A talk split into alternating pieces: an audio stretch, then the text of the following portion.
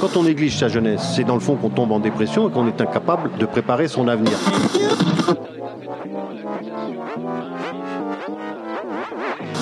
Ça ne veut plus rien dire, lycéens. C'est des merdeux, des cons. Le jeune est tourné vers l'avenir. Mais aujourd'hui, l'avenir ne se tourne plus vers le jeune. Univox, le rendez-vous du monde étudiant sur Radio Campus. Cette semaine dans Univox, création sonore et écologie s'entremêlent pour vous faire découvrir la beauté du milieu marin et l'importance de sa préservation. D'après le ministère de la Transition écologique et solidaire, en 2019, il est estimé à environ 5000 milliards le nombre de particules plastiques flottant à la surface des mers. Les conséquences sont catastrophiques sur la biodiversité marine. Grand nombre d'espèces sont impactées par ces déchets. 94% des estomacs d'oiseaux de mer du Nord contiennent du plastique et 86% des tortues marines les ingèrent les confondant avec le zooplancton.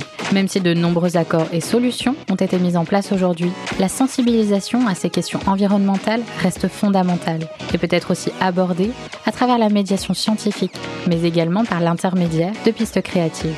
Radio U, la Radio Campus de Brest, vous plonge dans le travail de Flore Samaran, enseignante chercheuse à l'ENSTA, et Zoé Sulico, créatrice sonore, que nous avons eu l'occasion de rencontrer lors de la dernière édition du festival Longueur d'onde, le festival de la radio et de l'écoute à Brest. Pour commencer, nous partons à la découverte des vocalises de baleines et de l'acoustique sous-marine. La chercheuse Flore Samaran sonde pour nous les mélodies insoupçonnées des océans.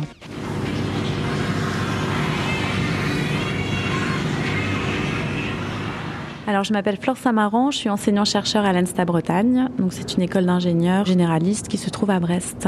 Alors, dans mon métier d'enseignant-chercheur, bah, j'ai une partie d'enseignement. J'enseigne aux étudiants de première année, du traitement de signal et puis différentes choses qu'on apprend à l'ENSTA. Et en tant que chercheur, bah, je travaille dans un laboratoire, je travaille en traitement de signal, image et son. Et donc, moi, je suis plutôt spécialisée en son et en acoustique passive. Donc, ça consiste à mettre un, micro sous l'eau et à écouter euh, les paysages sonores sous-marins. Et moi, de ces paysages sonores sous-marins, j'en extrais euh, surtout les signaux sonores émis par les mammifères marins pour travailler de l'environnement, des questions de, de biologie, conservation, écologie. Vous travaillez sur les baleines. Il en existe combien aujourd'hui dans le monde Alors il y a 200, à peu près 200 espèces de baleines. Euh, moi je travaille depuis euh, très longtemps sur la baleine bleue. Donc je travaille déjà sur les grands rorquals. Hein. Le rorqual commun c'est la, la premier cétacé sur lequel j'ai travaillé. Et puis euh, rapidement j'ai étudié la baleine bleue. C'est vraiment ma préférée pour plein de raisons. et puis euh, voilà, en tout cas en termes d'acoustique, elle fait vraiment des sons euh, qui sont pas euh, super mélodieux toujours, mais euh, c'est intéressant. C'est une espèce qui a été tellement chassée et qui me fascine parce que c'est le plus gros animal sur laquelle, enfin, qui a jamais vécu sur la terre. Et se dire qu'on a failli tuer cet animal-là, hein, où on était vraiment au bord de l'extinction. voilà, donc tout ce qu'on peut faire, en tout cas, pour essayer d'en apprendre, apprendre plus sur sa présence et puis la reconstitution des populations, c'est ce qui me plaît euh, vraiment. Puis elle est belle. Quel est le matériel que vous utilisez pour enregistrer les bruits sous-marins? Alors on utilise différents euh, types d'instruments. Euh, on va utiliser donc des micros sous-marins autonomes, donc qu'on appelle des hydrophones. Donc c'est des instruments avec un capteur étanche et puis tout un système qui va transformer euh, le son et le stocker. Et c'est autonome, donc s'alimente avec des piles. Ça, ça peut rester un mois à l'eau. On va utiliser aussi des petites balises qu'on va parfois coller sur la baleine avec des hydrophones et un système d'enregistrement pour être vraiment au plus proche de la baleine. Et puis récemment, on a testé aussi euh, un glider sous-marin, donc c'est un planeur en fait qui va aller jusqu'à 700 mètres euh, puis remonter et voyager comme ça. Il peut prospecter une zone et puis ça nous permet d'être une petite souris dans tout ça et d'écouter un peu ce qui se passe euh, en étant très discret. Sur toutes les baleines référencées, est-ce qu'il y a des baleines que vous n'avez jamais enregistrées?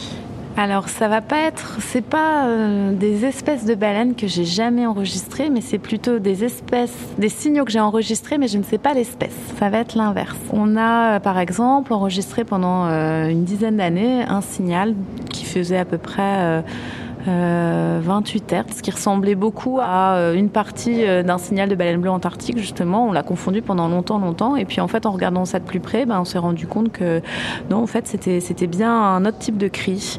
Et puis, on a étudié ça. Donc, on avait un jeu de données de 10 ans sur différents sites et on a vu, ben, quand est-ce qu'elle était présente sur euh, des différents sites, où est-ce qu'elle n'était pas présente. On a découvert sa, son patron saisonnier de présence, mais on ne sait pas qui c'est qui émet ce signal.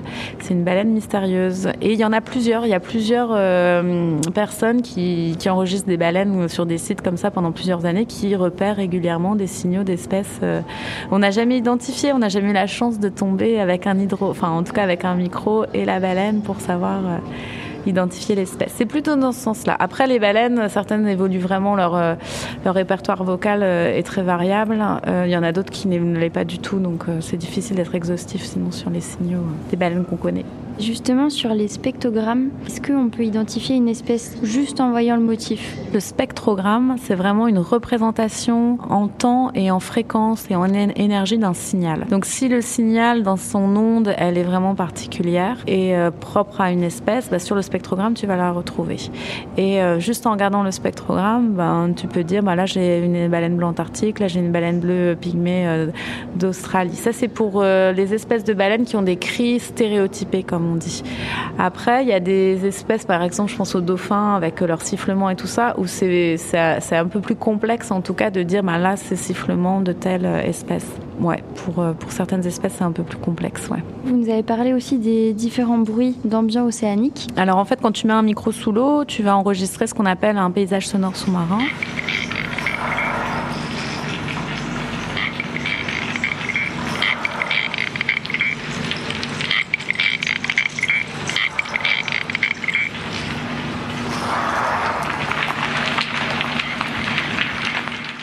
Et ce paysage sonore sous-marin, il se décompose en trois parties. Une partie qui est émise par euh, des sources biologiques, ce qu'on appelle la biophonie. Après, tu as une partie aussi de sons d'origine naturelle, mais pas euh, d'origine biologique. Donc ça va être tremblement de terre, la pluie, le vent, les vagues. Donc ça, c'est ce qu'on appelle la géophonie. Hein. C'est plus des sons terrestres. Et puis après, la troisième composante, c'est ce qui va être euh, lié à l'homme. C'est l'introduction d'un bruit émis à l'homme dans l'eau. Et tout ce que va émettre l'homme, on va appeler ça de l'anthropophonie. Donc c'est les trois euh, catégories des paysages sonores sous-marins. Est-ce qu'on sait à l'heure actuelle si le son que l'homme produit a un impact sur les baleines et sur euh, les animaux marins? Alors on a au niveau de l'impact du bruit euh, anthropique sur les populations, enfin sur la faune marine en général et sur les cétacés, on commence à avoir des indices, euh, on, pense sincèrement qu'il y a un impact. Euh, mesurer à quel degré, c'est pas facile. Il y a beaucoup d'études qui, sont, qui travaillent là-dessus.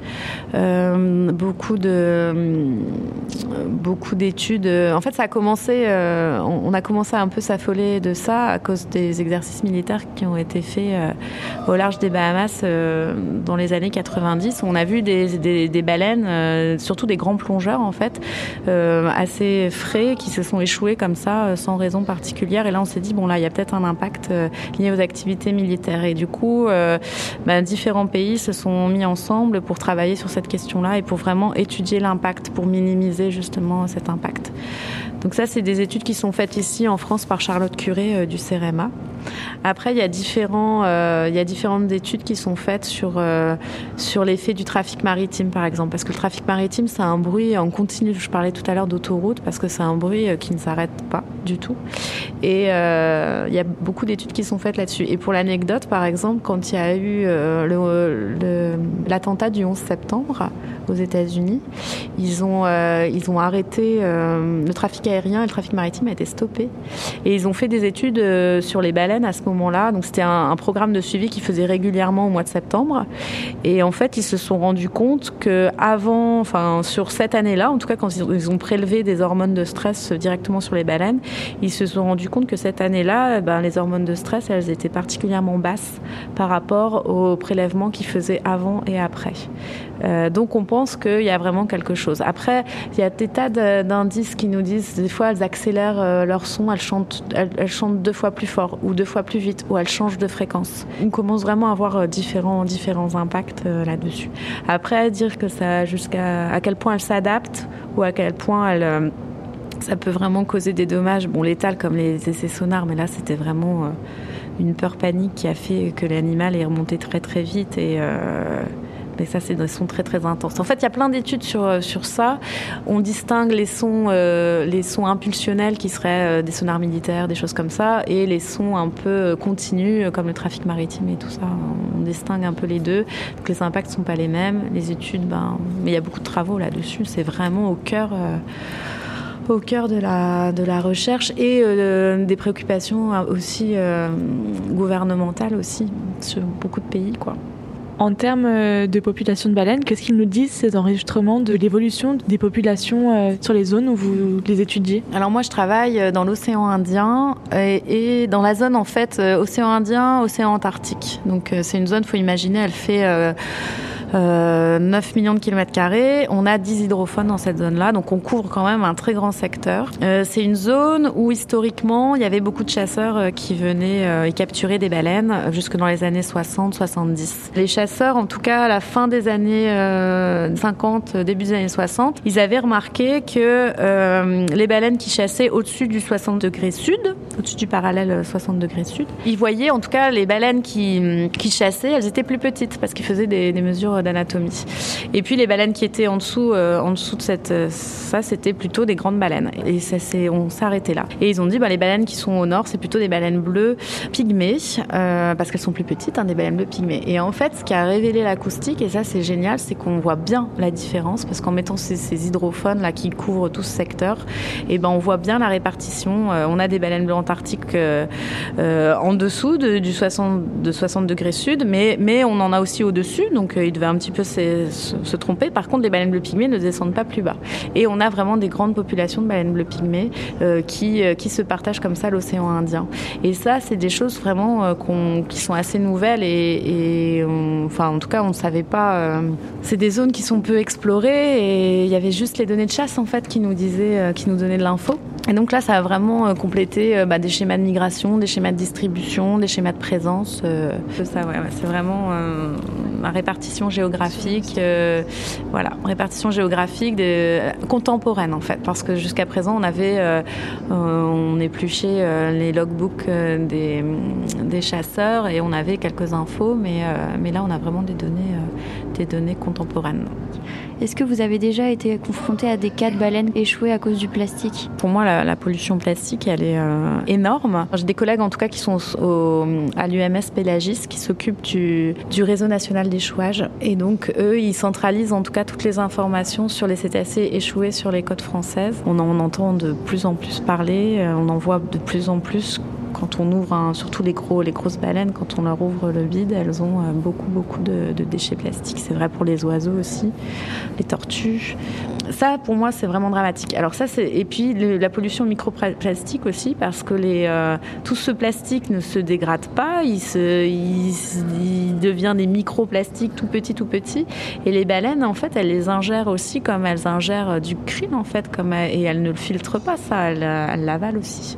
Alors je suis pas au fait, hein, je suis pas la spécialiste de ça, donc euh, je pourrais pas. Euh, enfin, je sais qu'il y a eu plein de travaux récents là-dessus, mais je, je connais pas tout, mais. Euh, mais ouais, ouais, pour moi, c'est aussi. Enfin, c'est pas comme la pollution sonore, mais la pollution plastique, c'est dramatique, quoi.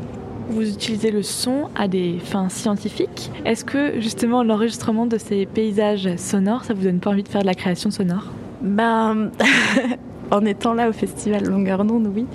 C'est vrai que, euh, en fait, je me posais pas trop la question jusque-là. Je me disais, bon ben voilà, t'enregistres des sons pour tes questions baleines, écologie, conservation et tout. Mais je me rends compte que, que ça pourrait être des choses qui sont euh, assez intéressantes plutôt que les sons restent sur euh, mes disques durs, sur mon bureau, de partager avec des gens qui savent très bien faire ça, parce que moi je suis incapable. J'ai été plusieurs fois contactée sur des gens qui voulaient faire de la danse sur des champs de baleines ou des choses comme ça. Ça j'aime bien parce que je me dis, voilà, ça permet aux gens en fait de valoriser aussi un peu de ce qu'on fait, quoi, parce que parce qu'en fait, euh, c'est dommage que ces enregistrements ils restent à dormir, quoi. Mais euh, mais c'est vrai que j'ai, en vrai, j'ai tellement la tête dans le guidon que j'y pense pas du tout, quoi.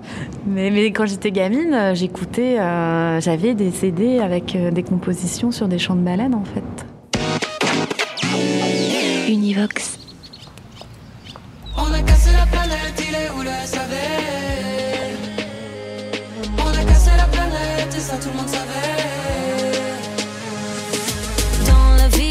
cactus, et sur ce même cactus, depuis y a du plastique. Aïe, sur les plages de Colanta, derrière les candidats, c'est pas si idyllique. Y a des pailles McDo qui sirotent sur l'eau, coca plastique qui flotte sur le Pacifique. Un capricène à la dérive qui finit sur la rive dans la bouche d'une tortue. Ça se réchauffe, ça se réchauffe, ça se réchauffe. La planète à la tête en surchauffe.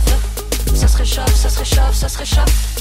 La planète à la tête en surchauffe. On a cassé la planète, il est où le SAV On a cassé la planète et ça tout le monde savait. On a cassé la planète, il est où le SAV On a cassé la planète et ça tout le monde savait. Chicha sur les buildings pékinois. Le smoke made in China. Les usines crachent leurs poumons. On est tous au premier balcon pour voir le ciel couleur béton. On mange des glaces en février. Y a plus de glace sur les glaciers. Les ours polaires vont transpirer. Bulldozer dans les forêts. Laurent Houtan est délogé pour la pâte à tartiner. Ça se réchauffe, ça se réchauffe, ça se réchauffe. La planète à la tête en surchauffe. Ça se réchauffe, ça se réchauffe, ça se réchauffe. La planète à la tête en surchauffe. On a cassé la planète, il est où le SAV On a cassé la planète et ça tout le monde savait. On a cassé la planète, il est où le SAV On a cassé la planète et ça tout le monde savait.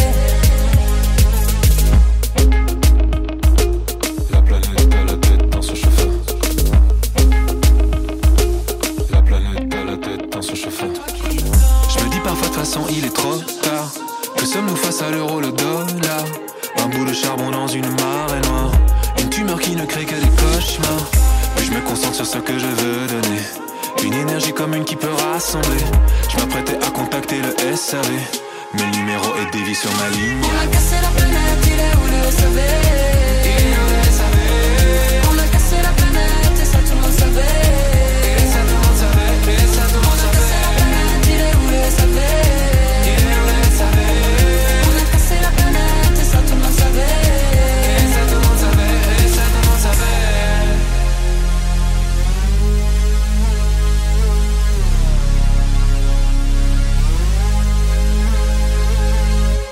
À l'instant, c'était Suzanne avec le titre Il est où le SAV Vous écoutez Univox. Cette semaine, Radio U, la radio campus de Brest, vous parle océan, écologie et création sonore. Dans le cadre de la 17e édition du festival Longueur d'onde, une journée était consacrée à ces questions. Si Flore Samaran, enseignante-chercheuse à l'ENSTA, collecte les sons marins avec une visée scientifique, Zoé Sulico, quant à elle, nous propose de nous immerger d'une autre manière dans les océans. Elle est l'auteur d'une fiction sonore, Rascasse le vieux marin. Dans le cadre du festival, une séance d'écoute était proposée aux enfants des écoles primaires de Brest. L'objectif, les faire rêver, mais aussi les sensibiliser aux questions environnementales. Bonjour, je m'appelle Zoé Soulico et je suis créatrice sonore. J'habite à Bruxelles. J'ai fait ma première fiction sonore pour enfants qui s'appelle Rascasse le vieux marin qu'on vient d'écouter à l'Océanopolis de Brest. Alors, Rascasse le vieux marin, qu'est-ce que ça raconte? C'est l'histoire de Rascasse, qui est donc euh, un, marin qui se rend compte que depuis quelque temps, quand il part à la pêche, il ne pêche plus de poissons et qu'à la place, euh, il pêche des objets. En fait, en se promenant sur la plage, il trouve une bouteille en plastique et il se demande s'il y a une causalité entre cette bouteille en plastique et le, départ des poissons. Et là, euh, la mer, en fait, l'attrape et lui donne une mission, c'est de l'aider à nettoyer ses fonds marins. C'est un conte écologique euh, assez joyeusement fait. Pour petits et grands. Voilà. Justement, dans le conte, il y a beaucoup de bruitage fait avec des déchets. Alors c'est vraiment l'envie première de l'adaptation de cette histoire, c'est que comme effectivement il est vraiment question de déchets et notamment beaucoup de plastique, j'avais très envie de travailler cette histoire d'un point de vue sonore avec des, des déchets aussi et surtout enfin, des matières euh, plastiques qui peuvent être recyclées. L'idée, c'était de, construire les instruments, notamment, avec ce- qu'on a sous la main. Et donc, ce qu'on a sous la main, c'est proportionnellement beaucoup plus de déchets que des matières premières, malheureusement. C'est pour faire la montagne de déchets. Alors, du haut d'un escalier, on a jeté d'abord des capsules, des petites capsules de bouteilles en plastique, puis des grandes capsules, puis des petites capsules de bière en métal, etc., qu'on a balayées dans l'escalier pour donner l'impression d'objets qui dégringolent. Comme quand on marche sur un gros tas de déchets, il y a des petits cailloux, des choses qui tombent, et donc en fait on entend euh, les bouchons.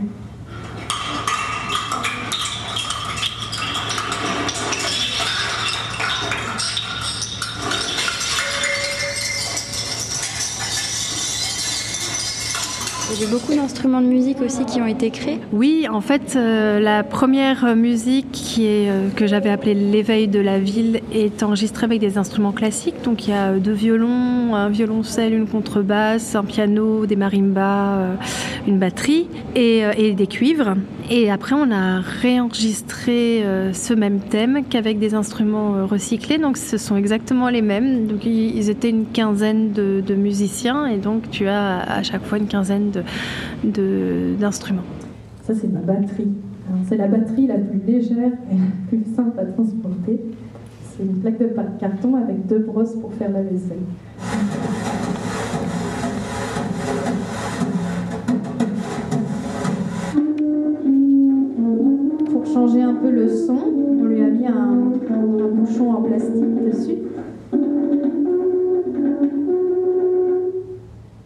Un son un peu étouffé comme ça quand on est sous l'eau. Est-ce que vous avez appris quelque chose sur les déchets? Euh, Oui. Il faut beaucoup trier. Ben, on savait déjà, mais on ne faisait pas beaucoup. Et maintenant, on sait euh, beaucoup mieux à quoi ça sert. Est-ce que vous saviez qu'on pouvait faire des instruments de musique avec des déchets? Euh, oui, oui, on avait vu ça dans un livre. Oui, médiathèque. Et aussi dans le, dans le conte, on entend des petits bruits. On a vu tout à l'heure, justement, dans les bruitages, que c'était des bruits de, bah, de bouchons. Est-ce que vous le saviez, vous? Non. Moi, je savais, je savais, j'avais. Euh, oui, parce que en fait, j'avais déjà, j'avais déjà fait euh, tomber des fois euh, parce que j'aime, j'aime bien, enfin, devant la porte de ma sœur, parce que j'aime bien des fois l'embêter un petit peu. Vous avez mis combien de temps pour la réalisation de ce projet?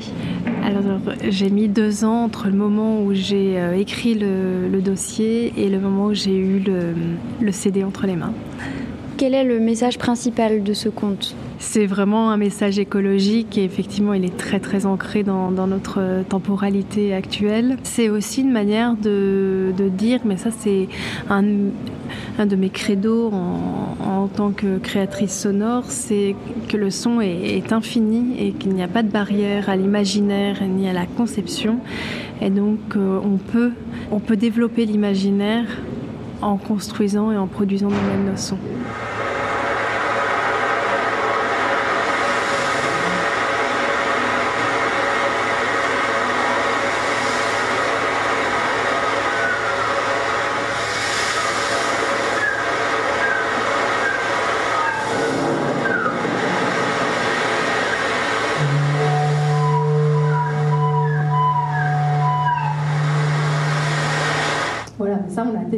avec des pois chiches, des noix, des, petits cailloux, des, haricots. Mais ça, c'était trop gros, ils descendaient tous d'un coup, ça n'allait pas du tout. Les sirènes, elles sont là. Et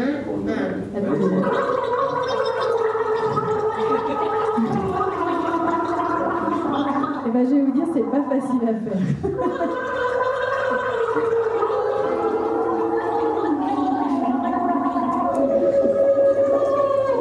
Ça, c'était surtout quand on est au fond de l'eau et, qu'il y a des poissons et des créatures qui vont les voir. C'est ma première fiction et ça ne sera pas la dernière. Mais voilà, pour, euh, pour l'instant, je suis sur. Euh, je développe beaucoup de choses, notamment euh, un label qui s'appelle L'écoute buissonnière, où on est trois, trois structures francophones, donc nous en Belgique. il y a la CSR, il y a la puce à l'oreille à Montréal et l'Armada Production à, à, Nantes. En fait, on s'est mis en commun pour initier, développer, créer tout ce qui est l'univers sonore auprès du jeune public, avec un contenu de qualité. Comment vous avez eu l'idée de réaliser ce projet? Il y a quelque chose qui vous a marqué? Alors, comment j'ai eu l'idée de faire ce projet? C'est vraiment... Euh, c'est un livre à la base, Rascasse le vieux marin, qui n'a pas eu beaucoup de chance puisque quand l'histoire est sortie, la maison d'édition a fait faillite. Donc elle n'a pas vraiment pu naviguer, on peut dire ça comme ça. Et je l'ai rencontré par hasard. Et euh, c'est tombé au moment où ma fille était vraiment petite et qu'on lit un peu 200 fois la même histoire en un très très court temps et que dès la première lecture, à chaque fois que je lisais cette histoire, j'avais tout l'environnement sonore qui me venait dans la tête et, que je reproduisais euh, comme ça oralement à ma fille. Et plus je lisais cette histoire, plus j'avais envie de l'adapter. Et ce qui, la particularité, je dirais, c'est que c'est une histoire où il y a très très peu de texte, contrairement aux histoires en général pour, euh, pour enfants. Euh, il y a très peu de textes et ce sont les, hum, illustrations de Frédéric Cartier-Lange et Elsa Huet qui m'ont vraiment euh, donné envie de le, traduire et de le réécrire pour le sonore. Est-ce que vous auriez un message à faire passer pour les gens qui trient pas bien leurs déchets et qui jettent partout des déchets? Oui, de bien trier, sinon ça pollue la planète et c'est pas bien pour euh, notre environnement. Bah, essayer de euh, soit euh, réutiliser ou soit en faire quelque chose d'autre ou des choses comme ça. Il faut mieux trier parce que là on voit, on voit plein de des tortues qui se prennent des sacs plastiques dans la mer et la terre est bien polluée et ce serait dommage qu'elle soit encore plus et déjà beaucoup de conséquences, comme euh, la couche d'ozone qui bah, s'aggrave, donc euh, la chaleur qui va aller sur les banquises. Du coup, en fait, c'est pas que euh, les banquises qui sont en danger de mort, mais aussi, aussi les animaux. Et il y a aussi un septième continent qui se compose de déchets. Quand on jette des déchets dans la mer, ça rejoint à un seul endroit. Et du coup, ça fait pratiquement un continent, tellement il y a de déchets qui se regroupent là-bas. Nous remercions Fleur Samaran, enseignante-chercheuse à l'ENSTA, et Zoé Sulico, auteur de Rascasse le vieux marin, un conte sonore, onirique et écologique pour petits et grands, avec la voix de Denis Lavon. Une fiction que vous pouvez écouter en ligne sur le site de l'atelier de création sonore radiophonie acsr.be. Pour retrouver le travail de Fleur Samaran et en apprendre plus sur les baleines, rendez-vous sur le site internet ensta-bretagne.fr.